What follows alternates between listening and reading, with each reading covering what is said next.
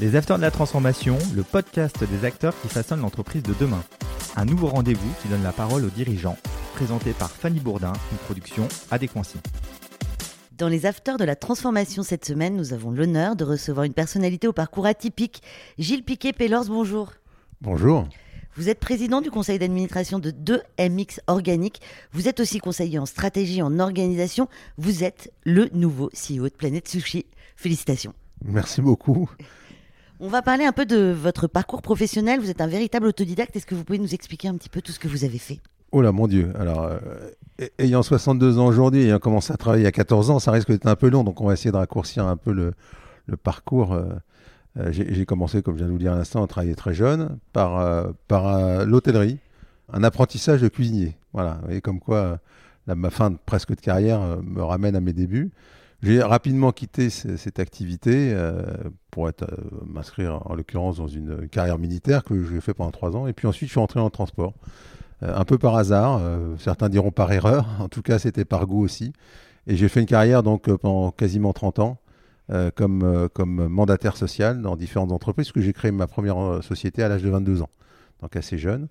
Euh, que j'ai cédé ensuite, et puis après des mandats sociaux dans des groupes relativement conséquents, jusqu'à mon dernier fait d'armes qui était donc euh, le groupe Nexia, numéro 2 de la température, dirigé en France, avec un peu plus de 3000 personnes. Et puis ensuite un LBO de nouveau euh, sur une fin de carrière dans le transport, dans une période très difficile, puisqu'on était en 2006, de 2006 à, à 2011. Et j'ai quitté cette activité pour me consacrer à la distribution et j'ai pris avec un grand plaisir euh, la direction générale, donc le mandat social d'une entreprise qui est assez connue maintenant, qu'il était un peu moins à l'époque. On est, en, mars 2011. Il s'agit de Biocop, en l'occurrence, coopérative maintenant un peu plus connue, comme je le disais à l'instant, coopérative de distribution de produits bio, euh, qui aujourd'hui est l'acteur majeur, le leader de la distribution spécialisée en France. Voilà. Euh, assumer ce mandat social jusqu'en 2017, et puis je vais terminer là. Vous voyez, ma carrière est assez longue, donc je suis désolé, je suis un peu bavard. Euh, pour prendre la, euh, vice-présidence d'un fonds d'investissement, enfin qui est une holding de participation d'un de mes amis, que j'ai accompagné dans sa restructuration, qui s'appelle Samfi Invest, que j'ai quitté bien sûr après cette mission. Et puis, ben, vous l'avez rappelé, depuis j'effectue différentes missions là aussi, puisque je suis président du conseil d'administration de 2XM Organique, qui est un SPAC, ce véhicule d'investissement un peu particulier qui a été créé par. On va en parler tout à l'heure. Ah bah écoutez, alors je, ne vais pas dévoiler ce que. ne, ne dévoilez pas tout tout de suite. Voilà. On va doucement. On va d'abord parler justement de votre poste de directeur général de Biocop. Comment ce marché peut-il encore se développer d'après vous avec toutes les anciennes qui existent déjà? Alors, il se développe parce que simplement, c'est un changement majeur que peut-être certains n'ont pas vu arriver il y a maintenant une dizaine d'années. On est passé d'un marché de niche à un marché beaucoup plus dynamique, quasiment un marché de masse. Euh, pourquoi? Parce que c'est un changement sociétal et que, la consommation bio correspond à ce changement sociétal. Je, pense que les consommateurs aujourd'hui ont, une, aspiration très forte à consommer différemment, plus sain, ça c'est évident, différent, avec un peu plus d'éthique. Euh, et voilà, donc c'est un marché qui continue à croître et, euh, il suffit simplement de regarder ce qui se passe aujourd'hui. D'ailleurs, c'était assez amusant entre 2011 et et puis 2021 où finalement vous ne pouvez plus ouvrir une radio, une télé ou un journal sans que le mot bio soit prononcé. Un peu, je vous avoue, des fois ça me surprend à toutes les sauces, mais c'est un, vrai changement profond et, le marché continue à croître. Alors certes, beaucoup d'enseignes, certes, beaucoup d'ouvertures de magasins, mais euh, ce marché va continuer à se développer. Votre nouveau poste, vous êtes le nouveau CEO de Planète Sushi. Est-ce que vous pouvez nous en parler un petit peu comment ça s'est fait? J'ai accompagné cette entreprise qui, a été créée par euh, Siben Enser, qui est un, de mes, amis. Euh, très belle entreprise, euh, démarrant il y, a, maintenant quelques années en arrière, un peu plus de 23 ans. créée aussi par un jeune entrepreneur. Alors il l'est un peu moins maintenant, donc j'aime bien lui rappeler aussi. mais il a créé cette entreprise à l'âge de 22 ans, qu'il a développée de manière assez conséquente. Et puis, euh, bah, malheureusement, a vécu aussi des difficultés euh, il y a quelques années en arrière, puisque euh, crise des Gilets jaunes, enfin tout ce qu'on a bien connu, a été obligé de se mettre en, protection du, tribunal de commerce de Nanterre. Et puis, à ce moment-là, il m'a demandé de, de l'aider, de l'accompagner à, restructurer cette société. Je l'ai accompagné pendant quelques temps. Je lui ai conseillé d'ailleurs de, se mettre sous cette fameuse protection. Et puis j'ai ensuite quitté cette entreprise. Et il m'a rappelé il y a maintenant 4-5 mois pour pour l'aider à piloter ce plan de continuation qu'il avait euh, mis en œuvre, le redressement d'entreprise qu'il a, conduit. Et puis, on a décidé ensemble, lui souhaitant prendre peut-être un peu de hauteur, un peu de recul aussi, lui permettant de réfléchir à la stratégie et à l'avenir de, ce merveilleux groupe.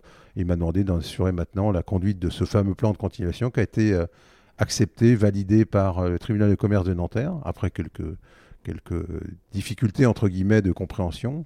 Mais, mais on a été soutenu par un certain nombre d'acteurs de, des organes de la procédure, comme on dit, et puis surtout par les juges consulaires qui nous ont fait confiance. Et aujourd'hui, donc, j'ai pris la direction effective de l'entreprise. Encore une fois, félicitations. Dites-moi, est-ce que Planète Sushi a souffert euh, de la crise justement? Est-ce que la crise euh, sanitaire, la crise qu'on vient de vivre, la crise du Covid, de la Covid a été, euh, a été compliquée pour Planète Sushi? Ah bah écoutez, on, est dans la restauration, donc je vais pas vous que c'était un long fleuve tranquille. Hein. Non, non, ça a, été, ça a été très compliqué. Justement, c'est ce qui fait que les équipes de, de Planète ont, réussi ce, challenge incroyable de redresser une situation compliquée dans une période compliquée. Donc on peut être admiratif. Alors certes, ça a été un changement complet de, mode de fonctionnement, du, business plan bien évidemment, des fondamentaux de cette entreprise. On est maintenant de plus en plus tourné sur la livraison, euh, voilà, sur l'emporter. Ça a été une remise en complète et à plat de nos, de nos process.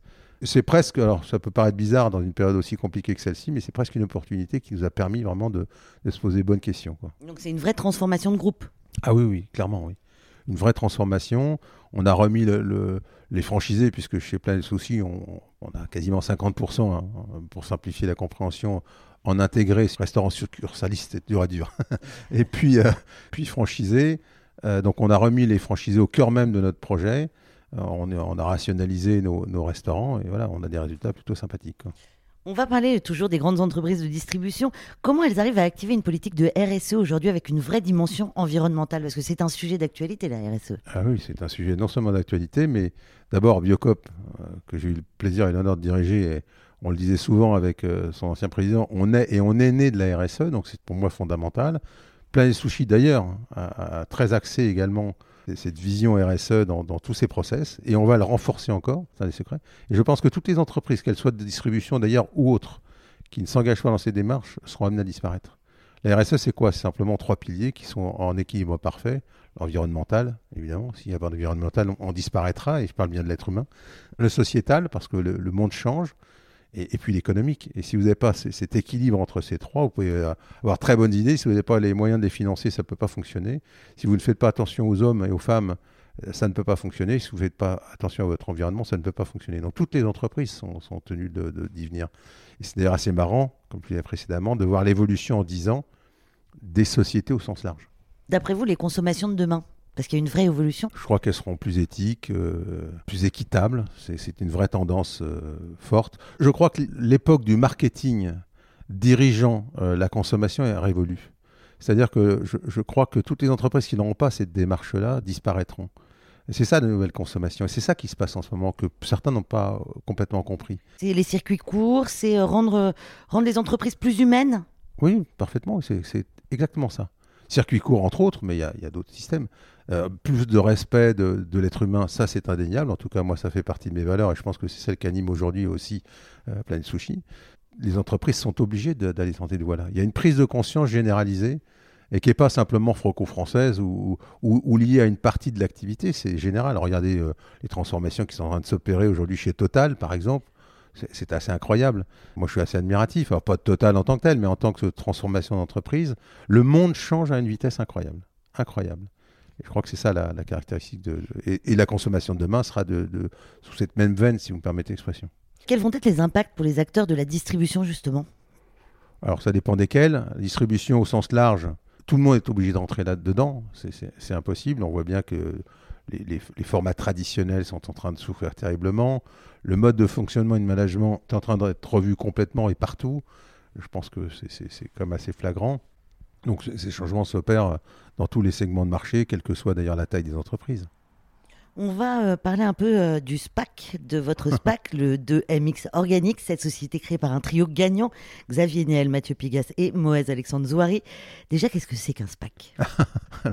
Un SPAC, c'est un véhicule d'investissement qui est un peu particulier, euh, qui est coté à, la Bourse de Paris, en l'occurrence, alors qui est réservé à des investisseurs dits institutionnels qui sont suffisamment experts pour en mesurer les avantages et les risques.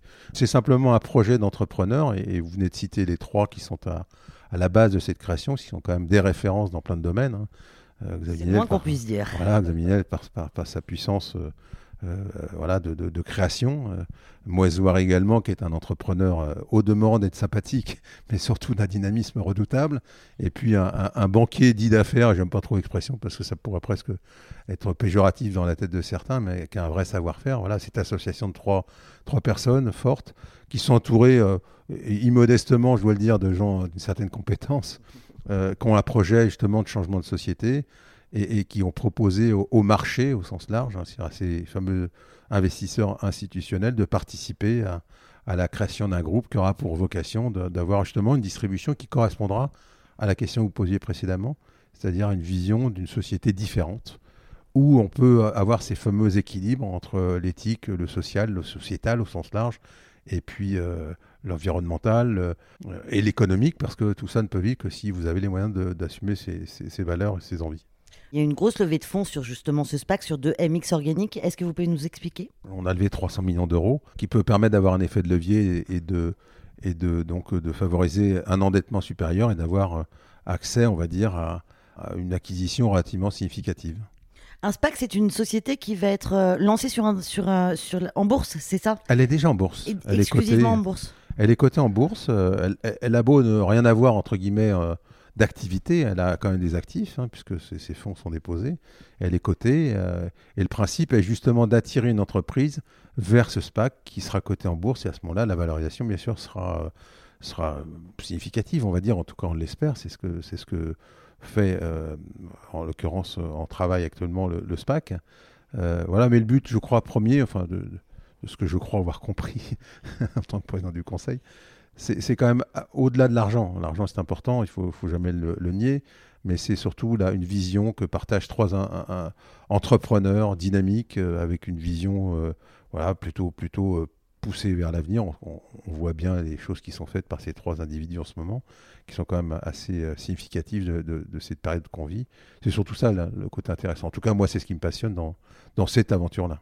Vous allez investir oui. 70%. On va investir 70%, puisque ça, c'est les règles du SPAC. Hein. Euh, c'est, le, la première acquisition doit être significative. Ça permet de lever de la dette, d'avoir donc une base, euh, on va dire une première marche très solide. Et puis autour de cette première marche, eh bien, vous construisez euh, un, groupe avec d'autres acquisitions. Vous faites du build-up pour favoriser la, les synergies, vous les transformez.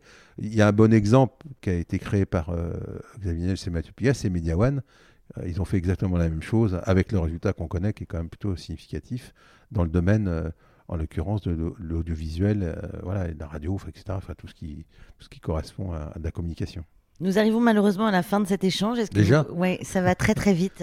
Est-ce que vous auriez des, est-ce que vous auriez des tips, par exemple, à donner aux jeunes, aux jeunes qui aimeraient avoir le même parcours que vous? Écoutez, c'est toujours difficile. Les, les conseillers n'étant pas les payeurs, moi je leur dis simplement croyez en vos rêves, croyez en l'avenir. Euh, défoncez-vous, prenez du plaisir. Une entreprise, c'est une, des dernières aventures qui existent, je crois. J'en suis persuadé. Il faut de l'argent, certes, mais pas que de l'argent. Il faut surtout du courage, de l'envie, de la dynamique. En tout cas, moi, tous les entrepreneurs que j'ai rencontrés, et quelque part j'en suis un également, ont cette caractéristique d'être des gens qui rêvent. Ils ont la, la, tête dans les étoiles très souvent. Ils ont les pieds dans la boue pour ceux qui réussissent. Et puis ils ont surtout un grand cœur, une grande envie de réussir. Mais réussir pas que pour eux, réussir aussi pour eux et leur environnement. Merci beaucoup d'avoir accepté notre invitation aux Afters de la Transformation. Merci à toutes et à tous de nous avoir suivis rendez-vous pour un nouvel épisode la semaine prochaine. Au revoir Gilles. Au revoir, merci à vous. Les Afters de la Transformation, une émission à réécouter et à télécharger sur adconci.com et toutes les plateformes de podcast.